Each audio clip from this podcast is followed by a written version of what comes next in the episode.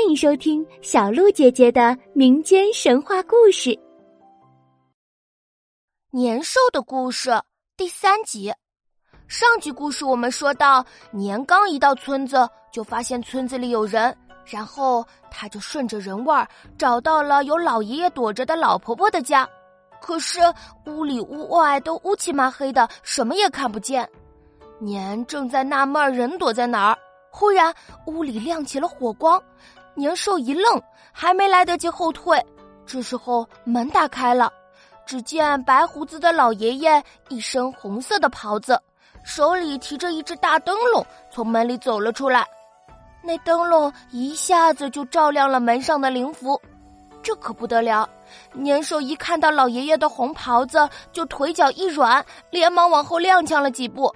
一抬头看到门上的两道符，更是一屁股坐在了地上，一时半会儿都站不起来。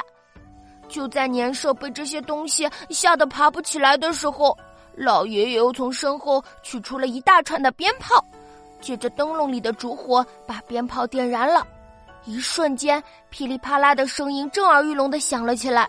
这伴随着火光的噼啪声，把看起来很凶猛无敌的年兽吓得一屁股从地上一股脑的弹了起来，然后连滚带爬的逃走了。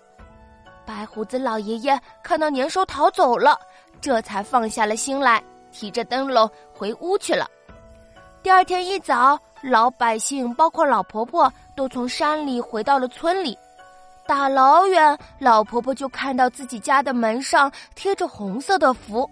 门口的地上呢，有满是红色爆竹的碎纸屑，大家都在猜测到底发生了什么。